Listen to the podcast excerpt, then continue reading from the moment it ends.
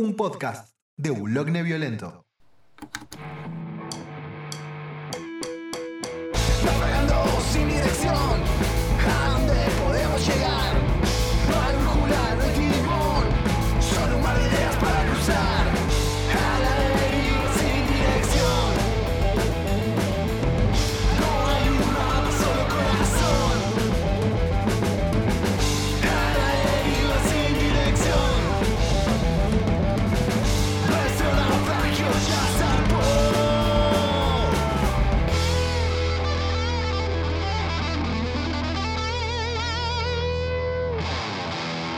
Bienvenidos, bienvenidas, bienvenides a este nuevo episodio de lo que hemos llamado A la Deriva.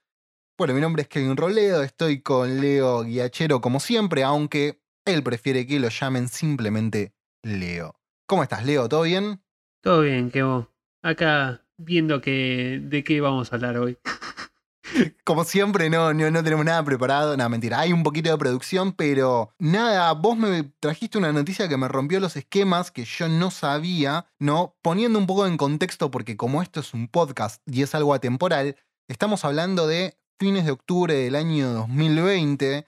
Y Claro. Leo tiene mucho hype con algo y a mí me la acaba de subir también el hype. O sea, mañana sale el disco nuevo de Gorilas. Sí, ya el nuevo disco de, nuevo de Gori- el, el disco nuevo de Gorilas. Estoy re emocionado, no, no lo puedo creer. Después de la decepción que fue el anterior, ¿Cuál, ¿Para cuál había sido el anterior de Gorilas? Yo no lo tengo tan. Yo ten en cuenta que la última vez que me quedé en Gorilas, así que, que le seguí el rastro, fue en Plastic Beach.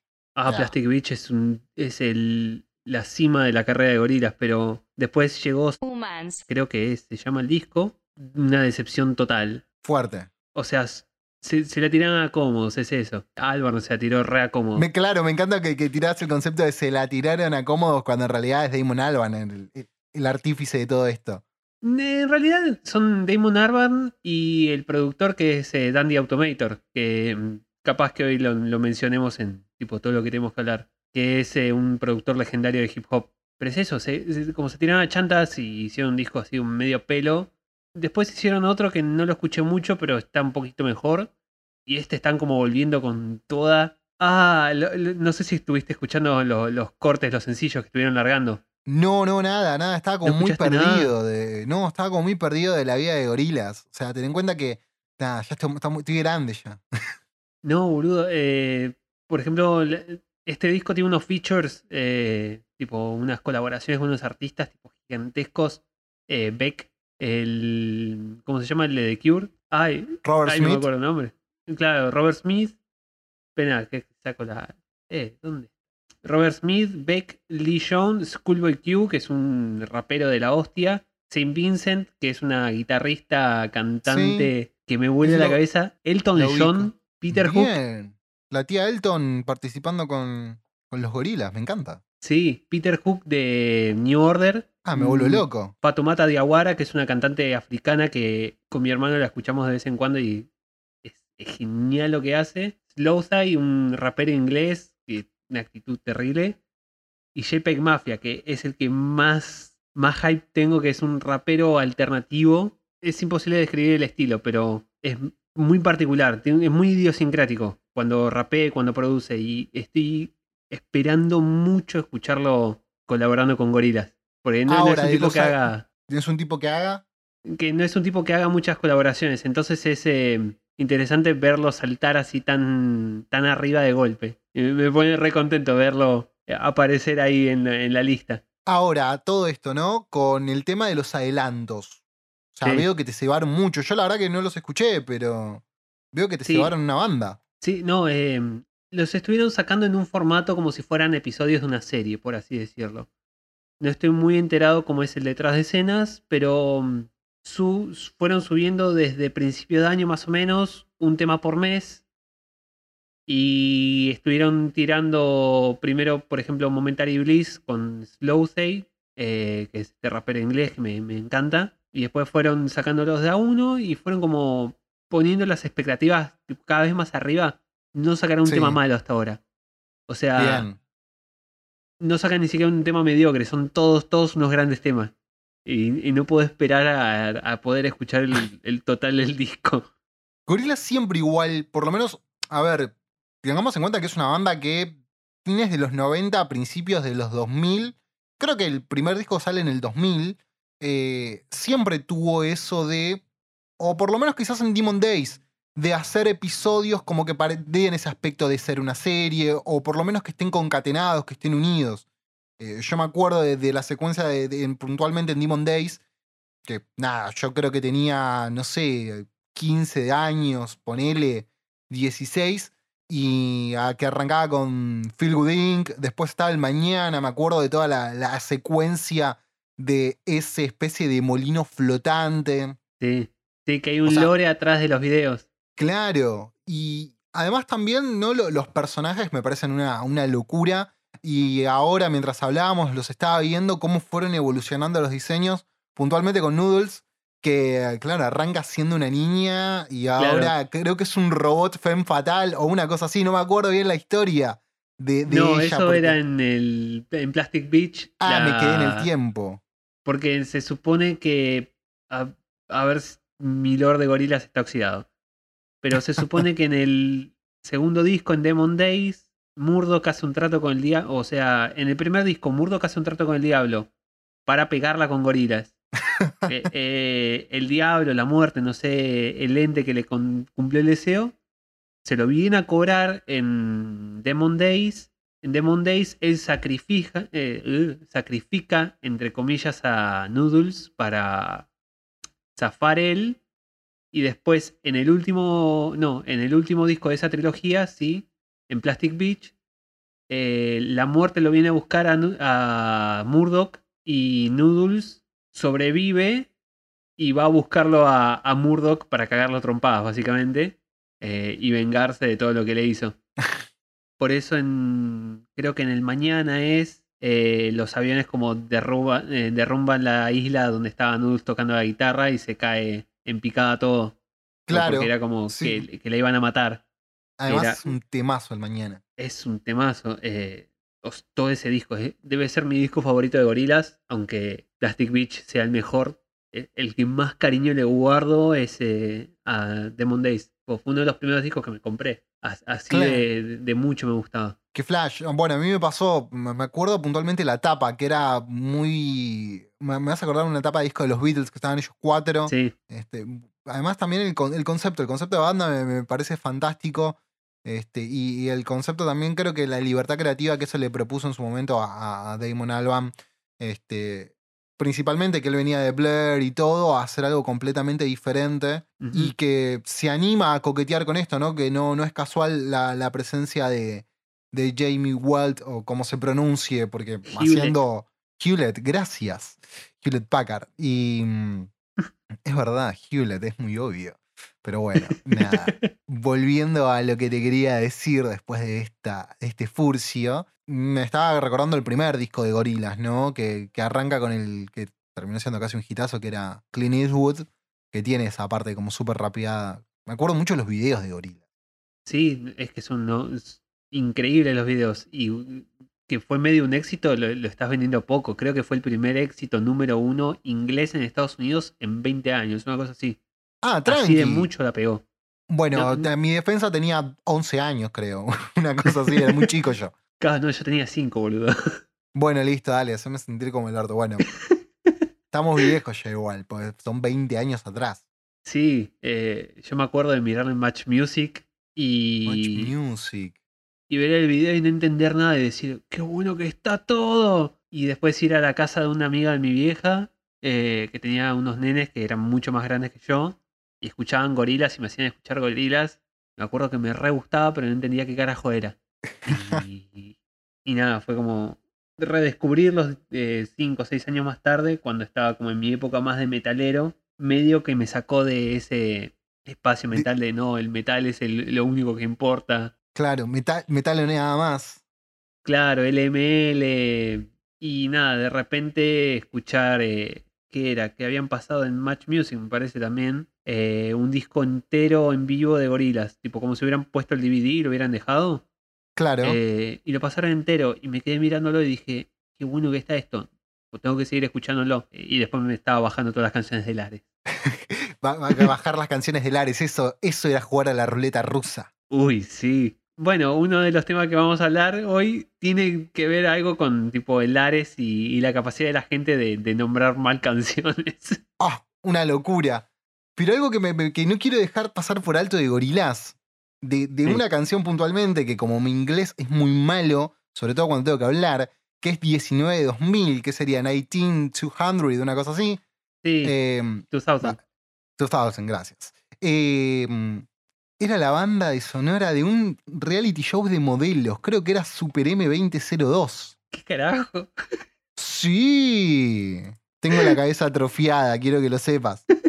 Sí, Demasiada sí, sí. televisión de principio de los 90 es la tuya. No, no, sí, en realidad esto sería a principios de los 2000, ¿no? Este, pero, pero, pero sí, creo que de ahí, creo que salió Soledad Fandiño, alguna de esas, eh, pero me acuerdo que la pasaban a cada rato, ¿no? Que es más, yo al principio no sabía de quién era y después cuando retomé el disco de Gorilas, ahí descubrí que era de ellos. Del video que están en una especie de puente o carretera que van en, el- en el- esa especie de buggy. Sí, que terminan disparándole un alce, una cosa así, súper Claro. abstracto. Muy Looney Tunes, muy Looney Tunes también. Sí, muy James Hewlett, tipo, lo, lo que hacía ese chabón es así, súper, súper abstracto y violento innecesariamente. De la mejor manera posible. Pero mañana sale el nuevo disco. Bueno, también hay un proyecto con Netflix, me acabo de enterar también hoy, creo. Sí, eso también me, me llama mucha atención que le estén como poniendo tantas fichas a Gorillaz después de un par de años de no darle bola a nadie. Salvo se ve que Damon Arban. Nada, me gusta ver que está resurgiendo y está empezando como a, a- a tomar carrera de vuelta, es eso. Sí, igual acá tiro una, acá tiro una, una teoría, ¿no? Como hoy en teorías falopa. Eh, pero creo que el contexto de ser una banda virtual y todo lo que propone va de la mano con la situación en la cual estamos, ¿no? O sea, con el tema del encierro, no poder ir a recitales, o sea, la experiencia es completamente diferente. O sea, yo sí revería un streaming de gorilas. Ve- ve- ver los personajes. Igual Gorila sé que tiene unos shows en vivo que son re divertidos, eh, que son siempre muy, muy imaginativos eh, a, a la hora de, de no romper la ilusión, por así decirle. Claro. Bueno, yo me acuerdo haber visto videos en vivos de gorilas hace muchos años que eran un flash, con una especie de pseudo hologramas. Sí, O sea, sí, gente, el indio Solari no inventó nada. Claro. eh, sí, eh, es una técnica que inventó Disney, creo, para hacer hologramas, eso. Que ahora no solo la usa Gorilas, la usó Tupac muerto. Tipo Bueno, no, Tupac, ese- no. Sería como raro que, que Tupac, bueno, uno nunca sabe, ¿no? Había mucho tema con los Illuminati, Tupac, entonces es como que... Sí, Tupac está vivo y vive en, en las Bahamas, esa es la teoría dominante. Ah, ok.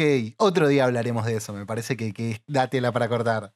Sí, no, podemos hablar de músicos que se murieron y ahora viven en las Bahamas. O, Eh, o Elvis. Elvis, Hitler. No, Hitler es nuestro, loco, está, está en el sur, teóricamente. Bueno, ya a esta altura sur. calculo que no, pero... Está en la playa, en. ¿Cómo se llama? Está en Villa Gesell, como mostraron los X-Men. Claro, Villa Gesell, en las montañas, ahí está, ese. Qué hijos de puta. Qué gente hermosa. Pero bueno, entonces, la, la noticia de esta semana es la salida del disco de Gorilas. Sí, la salida de. Gorilas y la salida de un disco que estoy también súper hypeado, pero no voy a hablar mucho porque nada, seguramente hable más adelante cuando lo escuche, que es el proyecto de una banda de rap experimental que se llama Clipping y, y nada, no quería perder oportunidad de, de- de decirles vayan y escuchen Clipping, que es lo más. Ok, nos quedamos con eso, entonces que vaya- ahora cortamos y voy a escuchar clipping, entonces. Sí, sí, sí. Yo no sí, conozco, eh, ¿eh? no- Ay, Dios, es indescribible. Es como JPEG Mafia. Creo que todavía peor. Va- vayan a escuchar Clipping. Ok, bueno, ya lo escucharon a Leo, gente, vayan a escuchar clipping.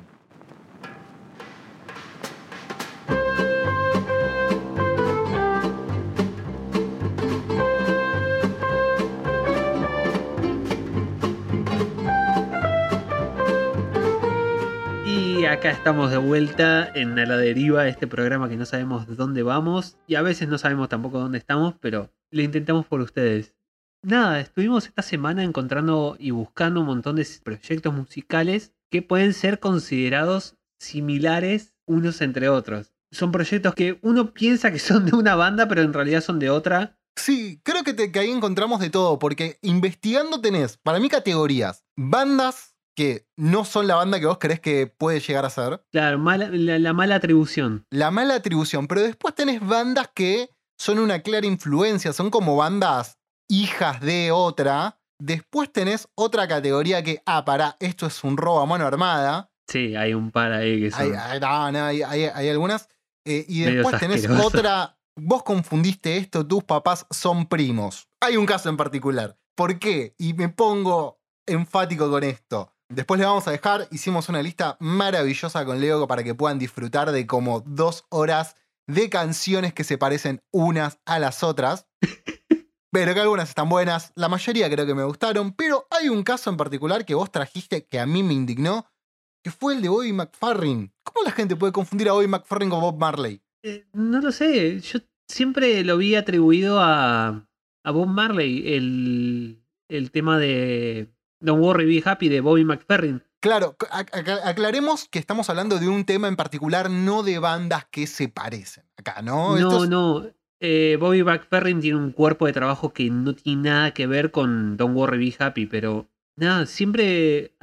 Yo al principio yo creía que era de Bob Marley hasta que me enteré que no, era de Bobby McFerrin y era otro chabón distinto. Años después me enteré de que era un músico de la hostia, pero es eso, siempre creí que era parte de- del cuerpo de trabajo de Bob Marley. No, Debe pero no, que- me, me llamó la, la atención cuando, buceando en, en- en la composición de la lista, me encontré con, con ese tema. Sí hay otro que me sorprendió y que quiero que hagan el ejercicio, por lo menos yo lo hice, ¿eh? que fue el de Van Morrison, Brown Eye Girl. Que es verdad, o sea, en la concatenación, ¿no? Y esto es obra de Leo y lo culpo de, de esto, así que nada, si quieren hatearlo, háganlo a él. Pero nada, igual en esta lo banco que veo Van Morrison y, veo Rolling Stones y dije, ¿de qué me estás hablando? ¿No? Y nada, después lo pusiste con Brown Sugar, que incluso hasta por el título se pueden relacionar y sí, tienen un aire muy marcado, va muy, muy de la mano. Sí, son dos temas que tienen algo, tien- tienen una vena en común, los dos comparten una cierta genética. Claramente no sé quién se inspiró de quién, eh, no sé, la, no conozco más temas de Van Morrison en realidad. Eh, claramente suena muy inspirado por el sonido de los Rolling Stones, porque Claro, ya era que- una banda recontra reconocida. Claro, que ese está en, ¿cómo se llama? El disco, es el famoso disco del cierre que arruinaba los, los vinilos. Fingers. Exactamente, sí, sí, que, que después salió una versión en CD como muy, muy chota, porque también tenía un cierre, pero no era lo mismo, claramente, ¿no?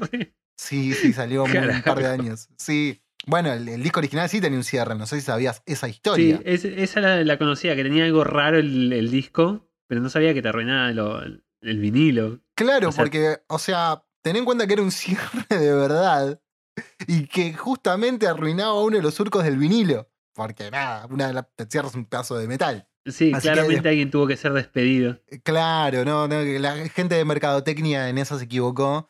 Supongo que tendrá que haber puesto a Brojo, viste, como esas bermudas surfer que que estaban de modas en los 2000. La- las bermudas de Chino Moreno. Claro, el chino moreno, que nunca salió del secundario. Bueno, también está el chino moreno en esta lista. Bueno, está Deftones, en realidad. Sí, hay un proyecto en particular que este lo, lo descubrí yo, escuchando así música como escucho yo, eh, al azar.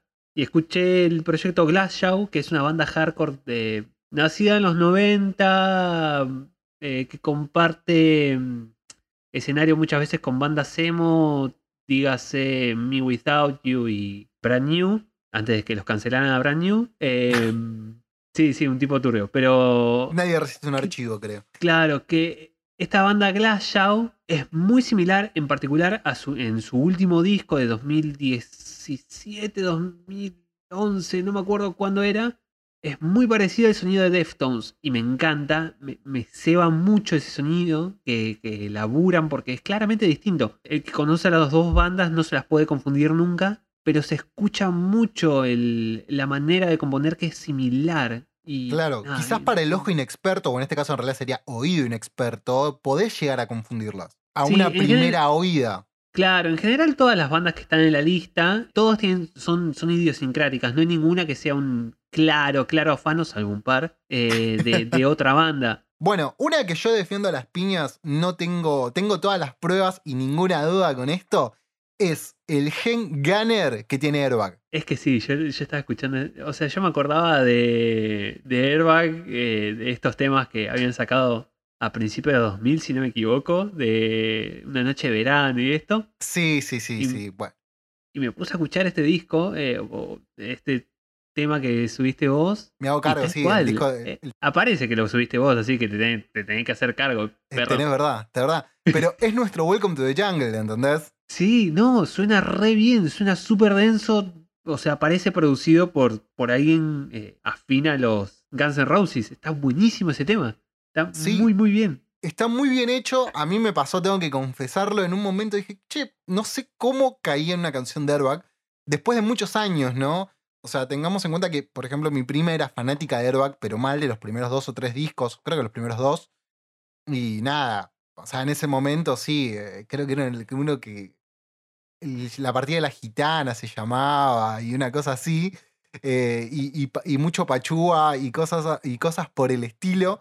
Entonces, no, un kebo adolescente, pan rocker, alfiler de gancho en la oreja. No, este de puta. Y años después volví a caer en Airbag y tiene un par de temones y son altos músicos. La verdad que, suena muy bien la banda y tiene mucha actitud en vivo. O sea, hay videos en vivo en YouTube de Airbag que la rompen y encontré ese gen Gunner que está buenísimo. A mí me encanta, me gustan mucho los Guns. Y cuando lo encontré en Airbag dije, hey, hey, mis respetos. Y de hecho es una banda que para, para el público es medio bastardeada, pero mucha gente de la, del ambiente que es muy respetada le- les han dado, como se dice, el visto bueno. De hecho, hay un tema creo que se llama Forastero, Fugitivo, una cosa así, que, que Moyo mete un par de violas y todo. Sí, eh, son una banda que cuando la empezaron a pegar, sacaron esos temas medios rock pop, súper pedorros en realidad, tipo, si te los pones a analizar. eh, Además hay que entender algo, creo que tenían 14 o 15 años, o sea, sí, no, eran unos pendejitos, por eso tampoco es niños. que. ¿Qué, qué esperas? ¿Virtuosismo, pelotudo? Eh. Dejale al pibe que se divierta. Pero tipo, no eran temas muy, muy copados, eran súper chatos, no hablaban de nada. metalero estándar te lo va a tachar de, de música para trolo. Y el que sabe de música dice, nada, esta pedorrada no la escucho. De dato, me encantan los metaleros que dicen esta música es de troll y escuchan Judas Priest. Solo quiero decir eso. No, pero lo- lo- he tenido esa discusión con metaleros. eh, y te, te lo pintan como, no, pero ese es uno de los buenos. Es lo mismo con Freddie Mercury, que te dicen, no, pero Freddie Mercury es un buen cantante, pero ya, retrolo. No, no, pero es, es uno de los buenos. ok. Pero vos sos medio pelotudo. Y nada, sí, hay un par de proyectos acá. Por ejemplo, yo no tenía ni idea, por ejemplo, que eran de una banda, hasta que me puse a, a investigar. Por ejemplo, el tema Beach. Siempre creí que era de Alanismo Reset. Es de un artista que se llama Meredith. A ver, a ver, que lo encuentro. Meredith Brooks. Que tipo hizo ese tema. Y era como un One Hit Wonder que la pegó y todo el mundo creyó que era de Alanismo Reset. Claro. Bueno, el, el ejemplo que me habías contado que también le pasó lo mismo a. ¿Cómo se pronuncia esta banda? La que todo el mundo pensaba que era Wizard. Eh, Witus. Witus, Witus. en principios, a mitad de los 2000, sacó un tema que se llama Teenage Dirtbag, creo que es. Sí, tal cual, Teenage Dirtbag. Y tiene un sonido que no se parece tanto a Wizard. Si te lo pones a analizar mucho, la voz es muy distinta, el timbre, eh, las guitarras, tipo las distorsiones también son muy distintas. No, no, no tiene un sonido muy similar. Pero tiene un espíritu similar. Claro, tiene como ese espíritu como medio de divertirse y irse de fiesta y vivir en California y ser feliz. Y esa canción Teenage Dirtbag en los eh, cuando, cuando la lanzaron, la recontra remil pegó. Si vos ves las reproducciones que tienen en Spotify, tiene como 267 millones de reproducciones, es una bestialidad. Pero todo el mundo creía, creía que era de Wizard. De hecho, Wizard, con los años, empezó a hacerla como un cover en los recitales solo para propulsar más la confusión. Y al final de cada vez que la tocan le agradecen a Witus por haber sacado tan buen tema. Son unos genios, son unos genios. Una gran banda. U- Wizard, que dije Wizard, ¿no? Me confundí con Electric Sí, Wizard. Wizard. Esa es Eh, otra sí. banda. Bueno, y después algo que a mí me gustó mucho en este ejercicio fue descubrir las versiones locales de algunas bandas. Sí, eh, O sea- hay un par ahí. O sea, a mí lo, lo que me gustó, hay una banda que, a mí me encanta, de hecho es una banda que me fui a verla a Bursaco, o sea, muy lejos de Villa Ballester, una historia, vamos a contar la historia porque es muy interesante. Eh, yo en su momento estaba de novio con una fémina, en el cual esa banda vino a tocar a Ballester, Y es una banda que conocí por ella y se lo agradezco mucho. Y no, en ese día, no me acuerdo por qué no fuimos a verla, ¿no? Aclaremos. Tanto Leo como yo somos de Villa Ballestero, o bueno, alrededores, porque vos estás más del lado de Suárez, pero Claro. nada, es el barrio. Y la cuestión es que después esa banda tuvo un impas de como tres años. La banda de la cual estoy hablando es Afortunados Perdedores, que cito textual cuando leí Play por primera vez, estaba con esta, esta muchacha y me dice, son los Social Distortion argentinos. Ok, a ver qué onda con esto y la verdad que me encantó la banda. Es, un, es eso, es ese tipo de punk rock o digamos rock, con raíces rockeras, eh, mucho tatuaje old school, ¿viste? Te inspira eso y me encanta la banda y bueno, me acuerdo que me fui a Bursaco a verlos una vez porque dos de ellos son tatuadores de los integrantes, casualmente los guitarristas, uno guitarrista y cantante, y uno se fue a tatuar por Estados Unidos, por ahí, una temporada, y otro, otro creo que tiene familia sueca, una cosa así, se fue para allá también otra temporada y no estaban tocando. Ah, ok, está en cualquiera. Claro, eh, ganando en dólares, boludo. Y después cuando vinieron fue este año creo que lo fui a ver, creo que fue febrero de este año, una cosa así. Antes que se fuera toda la mierda. Antes que se fuera toda la mierda, pude verlos en vivo. Nada, alta banda, la, la recomiendo. Si te gusta Social Distortion, estos pibes no te van a defraudar. Y después otra banda que son nuestros Ramones para mí, que son expulsados. Sí, sí, sí, tal cual. Eh, eso, los Ramones. Lo- los Ramones, bueno, pero los Ramones hacen core de los Ramones. Ah, tendríamos que haberlo puesto como chiste, aunque sea. Sí, estuvimos flojos ahí, pero nada. Bancamos mucho a los Ramonos. Me acuerdo una vez que los vi en vivo y toda una fiesta en una Panther Fest en Gualeguaychú, me acuerdo. ¿Qué carajo hacías ahí? ¿Cómo llegaste ahí? Era joven, tenía registro para manejar y amigos donde que, que se querían divertir. ¿Caíste en Gualeguaychú? Caí en Gualeguaychú, sí. Esa vez terminó Ay. bien. La vez anteri la vez siguiente fui y me la di muy fuerte en la pera y cuando me desperté estaba al volante y me faltaba un amigo. ¿Qué? ¿Qué? ¿Cómo explicar? Expli- ¿Está bien? ¿Está vivo ese tipo? Eh, Sí, está vivo, no puedo explicar cómo pasó, pero la cuestión es que me emborraché mucho y bueno, nada, hashtag pasaron cosas. Sí, sí, no manejen tomados, chicos. No, eh, eh, eh, no- No, tómenos como ejemplo a no seguir. Eso está mal. El alcohol al volante mata, aunque deja una Sí. anécdota bastante graciosa. Ahora, hay un caso que, que quería hablar y abrir el debate acá, que es Greta Van Fleet. Ah, no, sí, no, o sea, ya en un, en un episodio piloto de esto ya hablamos de plagios de Led Zeppelin, que quizás en algún otro capítulo retomemos. Eh, el hecho de que existe una banda que, que plagia el sonido, porque no es que plagian temas de Led Zeppelin, a, a la banda que es emblemática por afanar tipo temas a rolete. Es, si lo escribieras en una comedia no, no quedaría tan bien. Eh, Bueno, los Simpsons, La- la plagio. Claro, la realidad supera la ficción, es absurdo. Son es- ay, Greta Van Fleet me enferma. Eh, no, no puedo creer que haya una banda que, que sea tan derivativa de otra. No, Eh, no, lo puedo entender. Es, es muy fuerte, de hecho creo que tiene el visto bueno de, de Robert Plant, que nota al pie de página Robert Plant y John Paul Jones creo que son los que más soltaron y dejaron ir la obra de Led Zeppelin. Jimmy Page en cambio sigue aferrado a ella. Pero retomando creo que les había dado el visto bueno y todo, pero es verdad, es como muy fuerte. De hecho yo la primera vez que escuché Greta Van Fleet fue, ¿qué, qué onda esto? Es una banda de tributo a Zeppelin, pero para este tema no es de Zeppelin. Y Claro. descubrí Greta Van Fleet que no sé cómo sentirme al respecto. Me pasa lo mismo. O sea, me gusta, sí, me gusta. Escucho un par de temas, tal vez te escucho un disco, pero me, me choca que sea tan igual.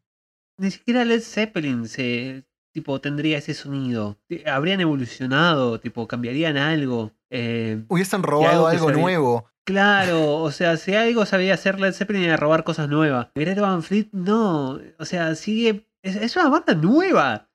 Claro, además son pibitos, creo que deben 2017. tener. Claro, ¿entendés? No sé, ni pelo en pecho tenía el guachín cuando vino a un Jalabaluza. Ay, es absurdo. Y no, no tengo nada en contra de la gente que escuche Greta Van Fleet. O sea, es una gran banda. Ah, ya está, ya les caes eh, como el en- orto, Leo. Ya les caes como el orto. Eh, En cuanto a lo instrumental, tipo, claramente son eh, todos tipos virtuosos. Claramente el ca- cantante la rompe, pero compongan algo suyo. O sea, Eh, Claro. traten de innovar un poco, cambien algo. Claro, porque es demasiado. No es que en otros ejemplos que tal vez hemos citado hay una clara influencia o algo por el estilo, o son géneros en particular que tienen características que no van a ir más allá. Claro, o son bandas que son coetáneas y tipo po- pertenecen las dos a un movimiento similar. Bueno, Greta Van Fleet cuando- salió 40 años después. Claro, o sea, hay bandas que son coetáneas y que hay, un, hay movimientos, por ejemplo, lo que es el pop punk, el punk pop, que todas Sí. las bandas se parecen. Es inevitable. Vos pones Sí. cinco bandas iguales y o es un compilado o es un disco de una que suenan todas parecidas. No, todo bien. Sí, yo, yo podría haber puesto un montón de, de canciones de eh, post-rock, por ejemplo, que son tipo creciendo la banda y son tipo todos dron de guitarra que sube y sube en intensidad y tipo como que se rompe todo. Son todos iguales. Claro. Ahí lo, lo divertido es que son todos parte de un movimiento y las similaridades eh, se rompen apenas empiezas a escuchar un poco. Y cada uno tiene como su esencia propia. Pero Greta Van Fleet, el Led Zeppelin 2 o Led Zeppelin 5 sería. Eh, a nivel disco creo que será el Zeppelin 5, sí. O sea, ha- haber elegido otra banda para, para afanarle. No tiene sentido. no- El ah, nivel enferma. Igual yo creo que hay algo que, que indigna más, ¿no? Hablando de bandas coetáneas. Creo que es el más grande. Banca, son dos bandas diferentes, para mí, que viene de la mano de lo que un periodista que yo admiro mucho, se llama Alexis Valido, lo entituló como la falopa uruguaya que no fumamos en cualquier cumpleaños de 15 casamiento o bar mitzvah que podíamos llegar a ir que son mayonesa de la banda Chocolate y compadre, comadre, compadre de los fatales. Sí, gente, son dos bandas diferentes que tienen pasito, hablan de lo mismo, pero son dos bandas diferentes que además te lo dicen en el inicio de las canciones, pero son tan pedorras las dos que no te das cuenta. Yo no sabía que se llamaba eh, Chocolate la banda fue años después. Claro. Eh, Y encima arranca diciendo, bate que bate que bate el chocolate. ¿Por qué recuerdo eso? No lo sé. No me acuerdo el cumpleaños de mi vieja, pero me acuerdo cómo arranca el tema mayonesa de estos hijos de puta, boludo. E- Ese género que no, no sé cómo describir muy bien, tipo, lo, lo he descrito como eh, música cachengue principio de los 2000, Sí, eh, obvio. con, con esa influencia medio reggaetonera extraña antes no, de ni que reggaetón siquiera era reggaetonera, era como una especie de mu- murga, falopa, no sé. O sea, No, Uruguay, esto y el Uruguay- gato volador. No, el gato volador es otra cosa que después lo relacionás con King África, ¿me entendés? Que es más, hasta te lo relaciono con el meneíto. Pero esto en particular, ¿cómo puedo hablar con tanta seriedad de esta falopa? Pero esto en realidad es otra cosa, es como otro engendro de la naturaleza, ¿me entendés? O sea, ojo, convengamos que Uruguay tuvo que atravesar esto para tener todos los beneficios que tiene, marihuana legal, aborto, el, alfa- el alfajor Marley, pero Socialismo. socialismo, Pepe Mujica, pero, pero en sus filas tienen a Chocolate y los fatales. Así que nada, Uruguay, hacete cargo. Ese es tu legado al mundo. Sí, no, son las únicas dos bandas, son los únicos dos temas que salté de la lista porque no los soporto. No, Los no, puedo es, escuchar. es- es impresionante, es No, impresionante. po- poneme un disco de Noise, poneme Merzbau y te lo escucho, me siento y lo escucho y digo, ah, puta, está bueno. Me pones chocolate, no puedo, no puedo. Tipo, me, me causa un rechazo muy interno, no, no, no lo puedo escuchar. Por eso la paso tan mal en los 15, boludo. aparte me porque ya estamos fuera de edad. Claro, aparte ya estamos Sí. fuera de un 15. No, me, me lleva a esas épocas en las que era un metalero transpirado, tipo con el pelo grasoso y que iba a los 15 y no sabía. ¿Están bailando? Ah, el meneadito. No, no paso. No, ¿No? No. no, no me agrada. Me Mayonesa. hace mal. Ella no te No, bate como haciendo mayonesa. ¿Qué esa letra? Dios mío, No qué sé. absurdo. No sé, o no sé qué, qué es peor, si eso o bicho bicho, las dos son malas. Ay, es verdad, existe esa canción. Codrilo se llama.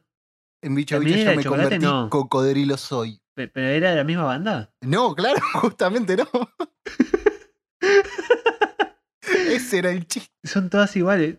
O- O sea, uno pensaría, así en retrospectiva, que son todas la misma banda. Encima venían todos en el mismo CD de compilado de grandes éxitos. Y venían del mismo país, ¿me entendés? O sea, Y hay, y hay otro proyecto que me, me ceba mucho, que en los 60, 70, no recuerdo cuándo es que los Beatles se separaron, que de repente apareció una banda misteriosa que se llama Clatu, que la empezó como a, a- empezó a sonar en la radio, la empezó a pegar, la empezó a pegar, eh, la gente la escuchaba y decía, eh, ¿qué onda? Esto suena conocido, suena como los Beatles.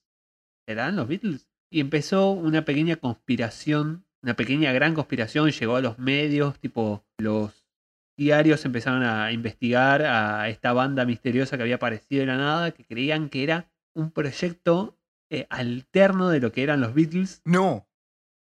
Y resulta que no. Resulta que era una banda cualquiera que tenía un sonido re parecido, pero todo, todo el mundo se comió el viaje de que eran los Beatles en, encubierto y, y, todo, tipo, volvieron número uno una canción que no tiene nada que ver. Todo porque están desesperados porque los Beatles no, no, no puede ser que se hayan separado, tienen, tienen que estar. McCartney no se murió, eh, tienen que seguir sacando discos, no puede ser. Si McCartney no se murió de nuevo. Sí, eh, el, ¿cómo, ¿cómo es que se llama el, el segundo McCartney? Ti- Tiene un nombre, eh, John algo. No, no me acuerdo. Sí me acuerdo del tercer McCartney, que es el de los simuladores, que es carnicero. ¿Qué carajo? ¿Tenés el capítulo de simuladores? Y después está la carnicería Paul McCartney. Y hay, hay una tapa de los discos que, de, de los Beatles, que no me acuerdo qué disco es, que es una tapa alternativa, que la sacaron y la disquera dijo, no, no, no, tienen que borrar esto, que eran ellos en una carnicería destripando muñequitas. ¡No! Sí, The Butcher Cover se llama, una cosa así. Si la buscaste aparece, es una de esas curiosidades eh, que salen miles de dólares ahora conseguirte uno de esos vinilos originales porque los, los taparon. Trajeron todos los discos de vuelta a la disquera y les, les pegaron arriba la tapa de, creo que era Revolver, me parece. Y resulta que, que ahora por hacer esa movida salen miles de dólares de esas viejas tapas. Claro, no, no, es, es fuerte hasta para los 60. Esto. sí, medio turbio. Aparte tenían como la, la, la imagen de nenes buenos todavía. Claro, Todavía te- no eran esos hippies te- roñosos. tenés verdad, tenés verdad. Y después, tipo, también hay un par de, de, de proyectos que encontré eh, que, haciendo memoria, me acuerdo de bajar temas del Ares y que te aparecieran mal titulados. Por ejemplo, el tema Headstrong. Ay, ¿cómo se llama esta banda de mierda? Que es muy mala. Eh, Trap. Que siempre te parecía etiquetado como que era de Papa Roach. O el tema Dig de Moodbane, que es una banda muy similar en cuanto a performance. ¿Se llama? Slipknot. Pero no tiene Sí. nada que ver el sonido. No, tenés verdad, tenés verdad. Igual Las yo dos creo tienen como una presentación muy parecida y de hecho creo que hubo como una pequeña controversia a principios de los 2000. Se le acusaba a Mudvayne de afanarle la estética a Slipknot, pero tiene nada que ver. Y, y me acuerdo de, de encontrar esos temas tipo mal titulados en Ares de Dig por Slipknot, Linkin Park, Limp Bizkit, MP3. MP3, Papa Roach, eh, Kid Rock. Pésimo, pésimo. No. E- Eso por no tener un peso para comprar discos en cuando éramos pibes. No, Y pero era la aventura de bajar en el truchas. Ares. Que el Ares me hizo comerme dos furcios muy grandes. Uno de ellos está en esta lista, que es Creed. Que dije, che, ¿qué le pasa a Eddie Vedder la primera vez que lo escuché? Qué banda de mierda. ¿Vos sabés que es una banda cristiana, Creed? Sí, sí, sí, es. eh, Bueno, ¿qué querés? Vos ves el título del tema. No caso mucho inglés, pero por las dos tres palabras que entendí ya está. Está abrazando al Señor. ¿Entendés? Y después el otro no, gran engaño que me espantosa. fumé por el Ares. Me gusta, me gusta mucho Héroes del Silencio, aunque tengo contradicciones con Bumburi ahora que me enteré que es un ladrón. Pero me acuerdo que en el año 2007 venían a tocar acá a Buenos Aires, después de años de separarse, todo. Y encontré un ensayo inédito de Héroes del Silencio en el Ares. Lo primero Ah. que escuché a darle play fue un gemido.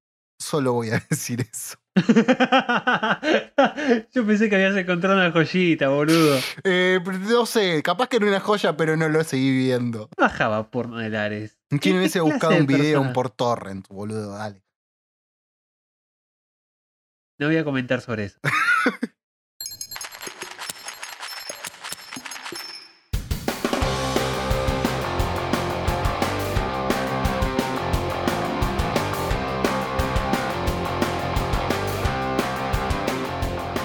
que me pongo, me pongo en personaje, ¿no? Ya se puso la capucha. Claro. ¿no? Esto pinta capucha. ¿Por qué? ¿Por qué vamos a hablar? A ver, pongamos en contexto primero a la gente. Cuando empezamos a debatir sobre esto, Leo me dice, che, ¿te gusta el hip hop? La verdad es que no. Esa fue mi primera respuesta. Y mi pregunta fue ¿por qué? Y todavía no me respondiste. No te respondí. Y la realidad es que mi primer approach al hip hop fueron los incipientes 2000, MTV, los segundo MTV Video Music Awards Latinoamérica. O sea, el primero nos había regalado la gema de Vicentico haciendo Living la Vida Loca y Ricky Martin haciendo Matador, con la banda de White Stripes, de, perdón, de Black Stripes, compuesta por Juanes y Charlie Alberti. No me olvido más de eso. Después vas a tener que buscar en YouTube. Es una Sí, locura tengo- esa intro. Dios. Bueno, la cuestión es que ese primer año, esos primeros VMAs Latin America, habían hecho un recorrido de eh, la historia del rock latinoamericano, con grandes versiones, ¿no? Algunas ahí en ese, digamos, popurrí. Y al año siguiente lo que hicieron fue fusionar con canciones de hip hop, clásicos. Entonces tenías, no sé, cosas como La Ley haciendo Heya, ponele, de Outcast. Tampoco era tan hip hopero, pero, ¿no? Era como todo muy, muy fuerte y querían como imponer el hip hop en ese momento y la verdad que mucho no me cebó. Y después también, eh, en mi adolescencia, comulgué o conocí a algunos individuos que decían escuchar hip hop y solamente ponían dedo verde Cypress Hill y decían que fumaban porro. Entonces dije, ah, no, estos son unos boludos. Y lamentablemente tuve esa mala asociación al hip hop durante mucho tiempo. Además también que no soy muy bilingüe, me cuesta bastante el inglés, ya lo habrán notado. Eh, y creo que el hip hop lo más enriquecedor, por lo menos que yo creía hasta este momento, eran las letras. Y bueno, no. También puedes encontrar cosas que son geniales musicalmente hablando y que te despiertan curiosidad, que me pasó con Run the Jules, entregá la joya, guacho. Este, larga la joya, pa, ahí está. No, Corran que- con la joya. que el disco cuando me lo dijiste, que me encantó porque me lo dijiste en español, que me dijiste RTJ2, que sería el segundo, el segundo disco de, de- de- de este, según Wikipedia, porque obviamente busqué algo super grupo de, de hip hop experimental, creo que eso explica mucho de, de la locura que trae, que nada, es una bomba, la verdad. Además, me entraste por, por, un, por un rincón que es tienen un fit con Zack de, la Racha, como dicen los Tigres del Norte. Lo que quiero hacer es llevarte, o sea, con, con todo esto de presentarte Randall Jules y mostrarte otros proyectos de hip hop, es para, ¿cómo decirlo? Llegar al punto donde puedas mostrarte otro proyecto musical que me gusta mucho, que se llama Dead Grips. Ah, me Pero estás es- preparando. Claro, es, eh, te estoy introduciendo de a poquito porque Dead Grips es tan impenetrable, tan, tan abstracto, que si te, te mando así de una, medio que no te va a gustar. O capaz que sí, porque tiene una vena medio Bad Brains que está re buena, pero Ok. el punto es que tengo que hacerte tantear el agua. Con e- esto que me decías que te gustaba hacer un poco Cypress Hill, ¿cómo se llama este proyecto? Que es súper conocido, el de Killing in the Name. Rage eh, Machine. Rage Against the Machine. ¿Cómo es que me olvidé ese nombre? Bueno, hay otras cosas que también me. me- me- sí, es más, cuando con una banda que, que yo tenía en su momento, una banda que, que amo mucho, que es China Food, hacíamos ese cover y lo has cantado. Sí. Has cantado Sí, lo, lo he cantado sin saberme la letra. eso es Claro, peor. robando, robando micrófono. No, ¿qué robando micrófono? Me hiciste así el gestito de. "Uh, Sí, no, Dale, que es, no me es lo sé". verdad, es verdad. Yo, no- no- yo hacía coros. Me acuerdo una vez que me partieron un labio con un microfonazo en la boca. no, bueno, no importa. No vayamos tanto por la tangente. Pero, a ver, hay cosas que tienen raíces de hip hop que sí me gusta. O sea, Molotov, Beastie Boys, claramente, los primeros discos.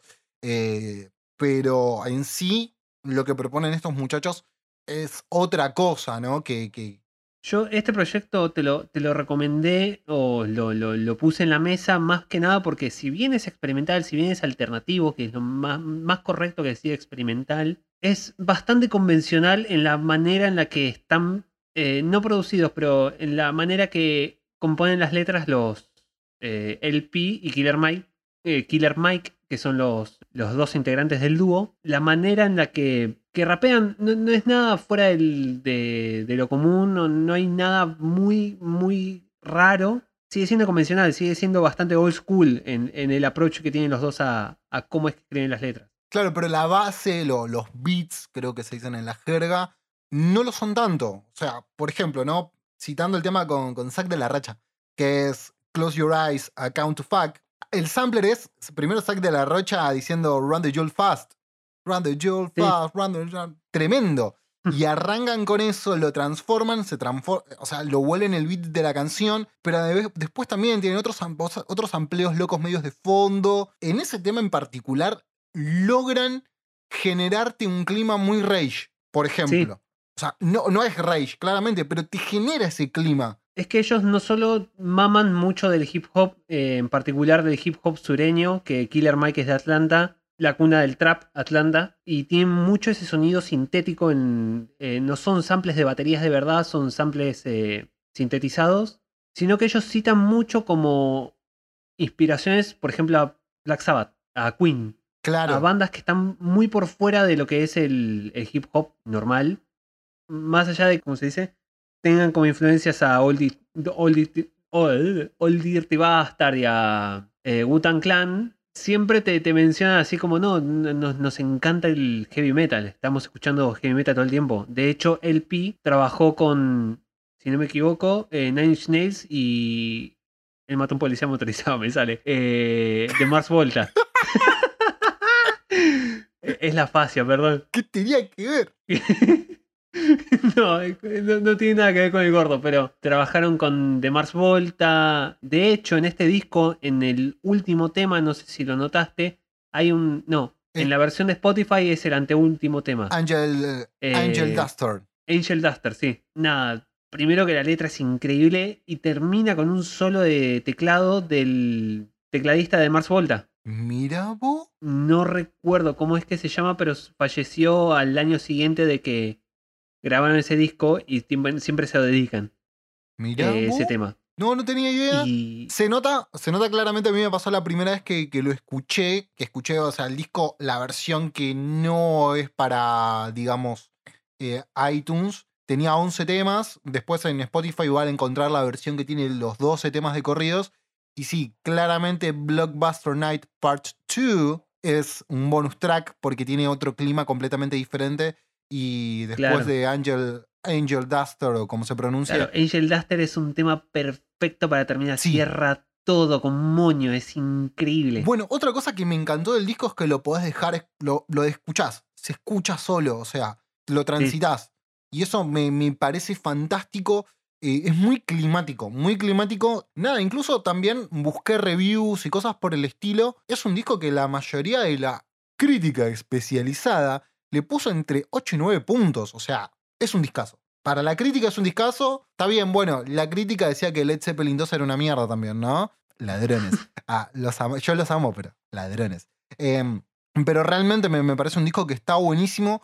Que además también tiene algo, ¿no? Porque Run the, Run the Jewels eh, tiene esto de que son tipos que hablan en joda, claramente, ¿no? De hecho, Killer Mike en una entrevista decía que, a ver, que en toda la mierda absurda que estamos sumergidos en el día a día, si te lo tomás en serio todo el tiempo, te tirás por una colina. Eso fue su, su textual. Pero que tiene mucho contenido político igualmente. O sea, y cuando Sí. hablan en serio, se nota que están hablando en serio. Cito nuevamente el, el tema con, con Zack, este, Close Your Eyes, Account to Fuck. El video. El video es una locura. eh, para los que no lo vieron, vayan a verlo. Porque justamente es un policía blanco, obviamente, corriendo un negro, como no podía ser de claro, otra manera. a palos, sí. Este, siendo que ellos, eh, o sea, eh, Ki- Killer Mike creo que es, eh, incluso que hablábamos recién que es de Atlanta, militó durante mucho tiempo por, por los derechos raciales y por la inequidad racial. Sí, es gran supporter de Bernie Sanders, el que hizo que mucha gente se decidiera, no, a Bernie hay que votarlo. Claro, Y, y nos hizo ilusionar a todos. sabíamos que no iba a ganar Bernie, sabíamos que no iba a ganar Bernie. No, pero se puede soñar. Déjame soñar a tu lado, no quiero tratar en soledad, cantaba Nicole Neumann. Pero volviendo al tema, el video es increíble porque habla justamente de, por lo menos la, la sensación que me dio es del loop infinito de, de violencia hacia la, la población negra constantemente, ¿no? Incluso de una forma como muy poética, donde muchos autores en, en algunas novelas o cuentos ah, retratan al infierno de la misma manera, ¿no? Como un loop infinito, una secuencia que nunca se termina. Eh, Sí. y, y se nota cuando los tipos hablan en serio. Se nota. De hecho, eh, el que se ocupa más de los temas raciales y de, de, de ese tipo, eh, porque habita la piel de una persona de color, es Killer Mike. En cambio, LP siempre suele tener eh, aspiraciones distintas en las letras. Por eso también me interesaba que capaz proponerlo para que lean la- las distintas maneras que tiene hip hop de mostrar eh, visiones. El Killer Mike es súper narrativo, te cuenta una historia, tiene un principio, un desenlace y un final, todo rapeado, muy parecido a lo que haría algún poeta de épica. En cambio, LP es mucho más abstracto en la manera de, de escribir. Habla sobre temas mucho más filosóficos, mucho más oscuros, muy difíciles de entrarle si uno no tiene eh, conocimiento previo. Por ejemplo, existencialismo te habla, te habla de eh, el aparato de vigilancia del Estado. Los dos tienen un trasfondo académico re interesante. eh, de la misma manera que te, tiran un name drop, tipo que, te tiran un nombre así como Old, Old Dirty o, o te hablan de Tupac o de Biggie, te tiran a Noam Chomsky y tipo te tiran académicos y te tiran eh, referencias a, en, especial en Randy Schultz 4, el último disco que sacaron, tiran muchas referencias a otros filósofos. Y es re interesante hacer un desglose de las letras y, y la manera en la que, cagándose de risa, te cuentan una historia y te recontrainforman y te, te provocan seguir metiéndote en el tema. Yo me tomé el laburo, el esfuerzo, tratar de entender por lo menos un par de, letras, las que tal vez me llamaron más la atención. eh, y sí, sí, tienen mucho contenido. O sea, tienen...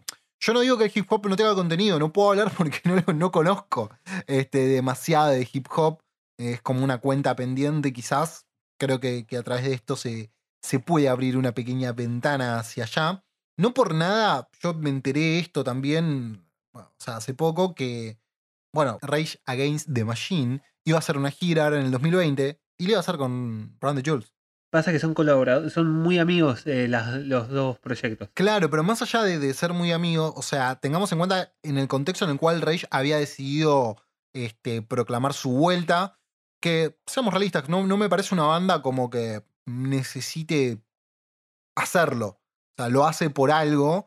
Eh, convengamos que cuando vinieron acá a Argentina fueron a visitar a, a- a los obreros de Sanón que habían este, tomado la fábrica. Estaban justo en huelga, sí. Lo habían recuperado. No pusieron campo VIP.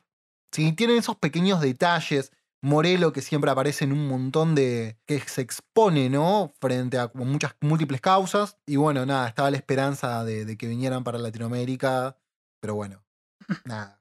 El COVID-19. Hubiera sido. Ahora, algo que, que sí quería remarcar que también me llamó la atención, ¿no? La participación de un tipo que es muy afina al hip hop y estuvo en muchos proyectos y que es una locura lo que hace, que es Travis Barker, el batero de Blink, sí, Travis Barker. que es, altísimo batero Travis, es altísimo batero, pero lo que hace en, creo que el, tema es All Due Respect o algo así, All due respect, sí. es demencial. Es demencial lo que toca ese muchacho en ese tema. Es que sí. Eh, eh, pa- pasa también que LP tiene una manera muy relajada de trabajar con los eh, distintos colaboradores. Tiene un tema en Randy Jules 3, Kamasi Washington se llama, es un saxofonista de jazz. Y lo que hace es, arma un beat como medio básico y les dice, bueno, toca lo que se te cante las bolas. Y, y les, les deja completamente libre Albedrío. Claro, les da vía libre para que hagan lo que se les cante las bolas y que hagan algo interesante. Y nada, Travis ahí la rompió. No, es impresionante, es impresionante lo, lo que toca el, lo que toca el chabón en. Lo que toca el chabón es impresionante y lo que logra hacer en este tema, porque justamente eh, al comienzo de, de- de la charla sobre el disco, este, vos comentabas que usualmente usa muchos samplers, no baterías reales y cosas por el estilo. Y lo que hace Travis acá, tranquilamente puede pasar como un sampler. Sí, en el, en el estribillo cuando... Va, no sé si, es el estribillo, pero eh, cuando está en la- el coro de, de minitas cantando y de repente como que corta y se escucha la batería que le está dando, es uno de esos momentos que te, te, te hacen frenar y decir, upa, ¿qué estoy escuchando? Está buenísimo. Te, te- te hacen dar vuelta. Es increíble. Y después no sé si escuchaste, ¿cómo se llama este tema? Early. Para que lo El recuerde. tema anterior a All Due Respect. Sí, Porque el video, el, el video de ese tema también es muy llamativo, la manera en la que tienen de, de- de retratar lo que están hablando. Y la capacidad que tienen. Si, si ven el esquema de rimas de esa canción, es insano. Es muy complicado las rimas que están haciendo, tipo el flow que está manejando esa gente. ¿Cómo, cómo decirlo? No hay raperos que puedan, de una manera tan compleja, hilar palabras y contar una historia coherente. Y no solo coherente, sino que podés Tipo, suena como una conversación. As- Así de bien armado está todo. Muy bueno. Si tienen, tienen la chance de encontrarlo traducido o tener a alguien que les traduzca el tema, háganlo porque Vale eh, la pena. No tiene desperdicio. Claro, el laburo lírico de Killer Mike es increíble. Creo que es Kendrick Lamar que él dice, si la gente quisiera escuchar hip hop de verdad, Killer Mike vendería discos de platino. Entonces, nada, ¿cuál es la recomendación entonces de esta semana? Run the Jules 2 de Run the Jules. Eh, Y toda la discografía de Run the Jules, si tienen tiempo. Sí, es altísimo disco. La verdad que me encantó. Posta.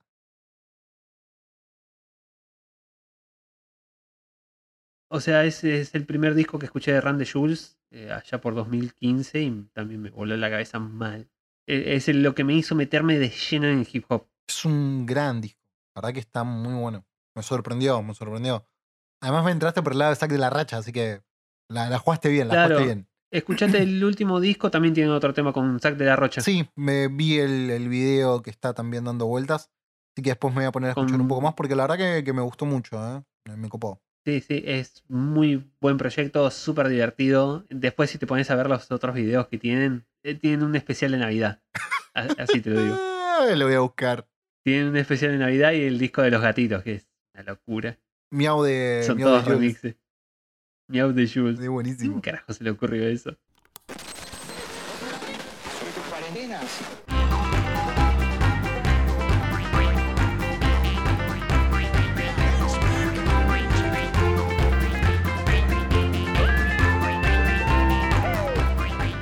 Bueno, people, eh, estamos llegando acá al final de este episodio de A la Deriva. Así que nada, ya saben, tienen algunas recomendaciones como para divertirse esta semana. Por favor, háganse el favor ustedes y vayan a escuchar Run the Jules 2 por Run the Jules. Después tenemos nuestra lista que, ¿cómo se llama la lista en Spotify? Banca, son dos bandas distintas. Ahí van a encontrar las bandas que nosotros consideramos que son primas hermanas, primas, hijas, hijes de otras, robos a mano armada.